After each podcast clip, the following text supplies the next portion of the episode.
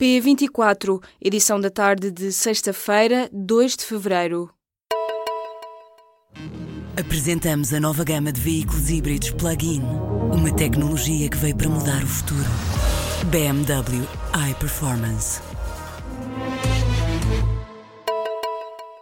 António Sampaio da Nóvoa será o próximo embaixador de Portugal na Unesco. O processo de nomeação do antigo reitor da Universidade de Lisboa e também ex-candidato à presidência da República foi confirmado ao público pelo Ministro dos Negócios Estrangeiros. Portugal tinha deixado de ter representação permanente na Unesco durante o período da Troika e da assistência financeira internacional por decisão do anterior governo.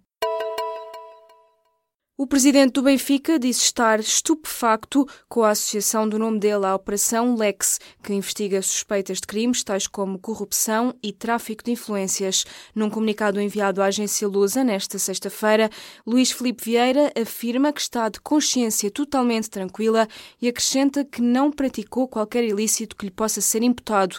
O presidente do Benfica e o vice-presidente do clube, Fernando Tavares, são dois dos 13 arguídos do processo, entre os quais estão os juízes desembargadores Rui Rangel e Fátima Galante.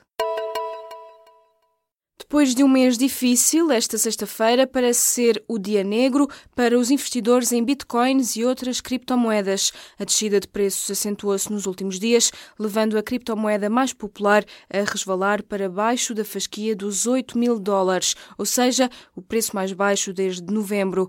Esta quebra na divisa digital acontece numa altura em que têm surgido notícias negativas sobre o mercado das criptomoedas e também alertas de economistas que as consideram uma bolha especulativa.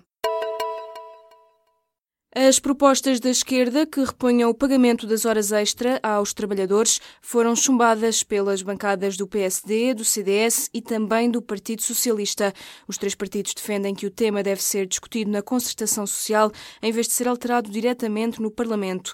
A deputada comunista Rita Rato lembrou que o trabalho extraordinário era pago por inteiro até 2012 e que os cortes nunca mais foram revertidos. Já a social-democrata Carla Barros acusou o Bloco, PCP, Verdes e PAN de serem inimigos da concertação social e de fazerem propostas sem analisarem o seu impacto financeiro. Os cigarros eletrónicos também danificam o ADN e têm sabores tóxicos. São as conclusões de dois estudos publicados este mês em revistas científicas. Os cientistas tinham como objetivo descobrir os efeitos deste tipo de cigarros.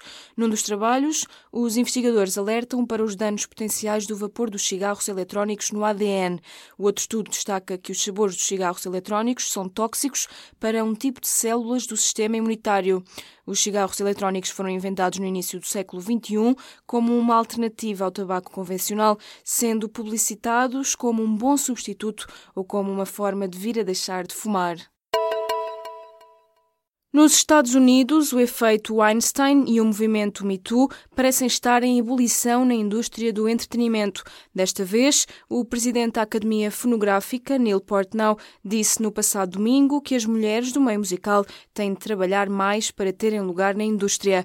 A resposta de Neil Portnow a uma pergunta da revista Variety foi recebida com um cor de críticas de cantoras como Pink, Lorde ou Katy Perry. Agora é mesmo pedida a admissão do responsável da Academia Fonográfica Norte-Americana numa carta aberta assinada por um grupo de mulheres responsáveis da indústria discográfica e artística.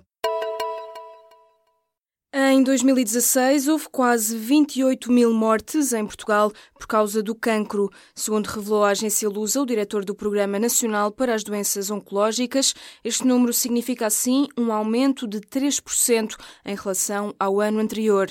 O cancro do pulmão foi o que mais mortes provocou, seguindo-se o carcinoma do cólon e reto, o da mama e o da próstata.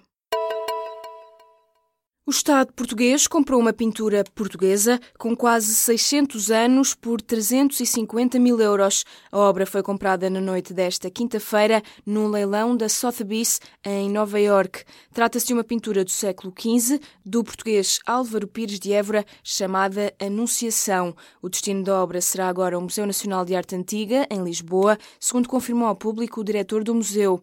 A pintura estava há mais de cinco décadas na mesma coleção privada europeia e já pertence pertenceu ao primeiro chanceler da República Federal da Alemanha.